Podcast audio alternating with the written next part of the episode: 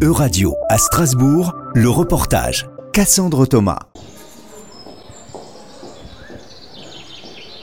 La communauté européenne d'Alsace organise à Strasbourg le Festivarbre, une série de conférences, rencontres et projections pour sensibiliser sur le rôle des arbres dans nos écosystèmes. Une visite sensorielle est proposée sur les arbres remarquables pour les personnes malvoyantes ou non-voyantes. Chantal Faller s'est chargée de l'organisation de l'événement. On a choisi, on a sélectionné une quinzaine de photos et euh, qui sont entièrement décrites. Euh, on voit le ciel, on voit les, euh, des branches hein, comme ça. Enfin, on a tout décrit. On fait un groupe où on va faire une visite de certaines photos. On va leur dire ce qu'on voit vraiment dans le détail. Cet arbre pousse en ville, sur une terrasse surplombée à gauche et au fond d'un haut mur de pierre rouge. Ses branches sont espacées les unes des autres et ses feuilles suivent ensuite la même logique, donnant au pied de cet arbre un aspect très clairsemé et à la densité de feuillage très irrégulière.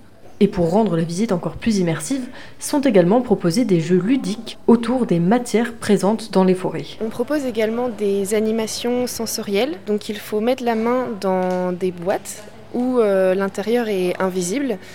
Donc euh, selon les boîtes, on propose de toucher des écorces qui seront plus ou moins lisses selon euh, l'espèce d'arbre qu'il y a dedans, ainsi que des épines Emmanuel Planchon est chargé de l'inventaire des arbres remarquables à la communauté européenne d'Alsace. Elle explique comment sont définis ces arbres si particuliers. C'est bien sûr souvent euh, l'âge, c'est des arbres assez vieux, donc forcément ils sont ou très gros ou très hauts.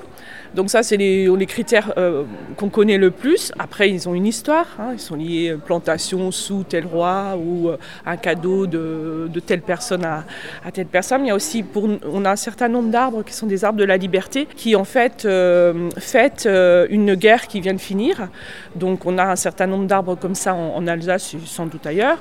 Et puis on a des arbres qui sont un peu spécifiques bah, pour leur forme. Par exemple, les arbres têtards, des, des formes très bizarres. On a aussi des curiosités biologiques, par exemple des arbres qui font des anastomoses, donc deux branches qui se soudent par exemple entre deux arbres, ou même dans l'arbre, mais ça fait des trucs un peu bizarres. Donc là, c'est des curiosités biologiques. D'ailleurs, la rencontre avec ce genre d'arbres curieux a beaucoup impressionné David, malvoyant de naissance. Pour ma part, c'est la première fois que je vois des arbres plantés de manière plane. C'est très impressionnant, c'est très surprenant parce que si ma collègue qui m'a fait toucher un petit peu l'exposition ne m'avait pas dit que c'était des arbres, je n'aurais pas pu le savoir.